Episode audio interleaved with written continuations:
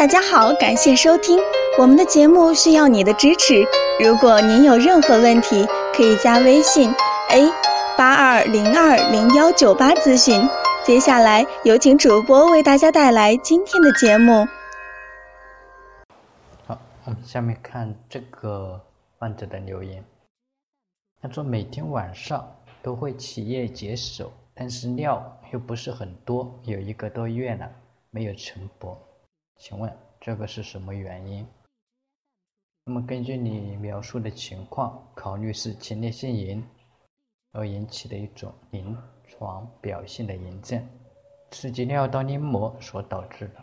那么建议你先到专业的泌尿外科去检查一下，针对性的用药。平时避免久坐，忌辛辣刺激的食物。最后，祝你健康。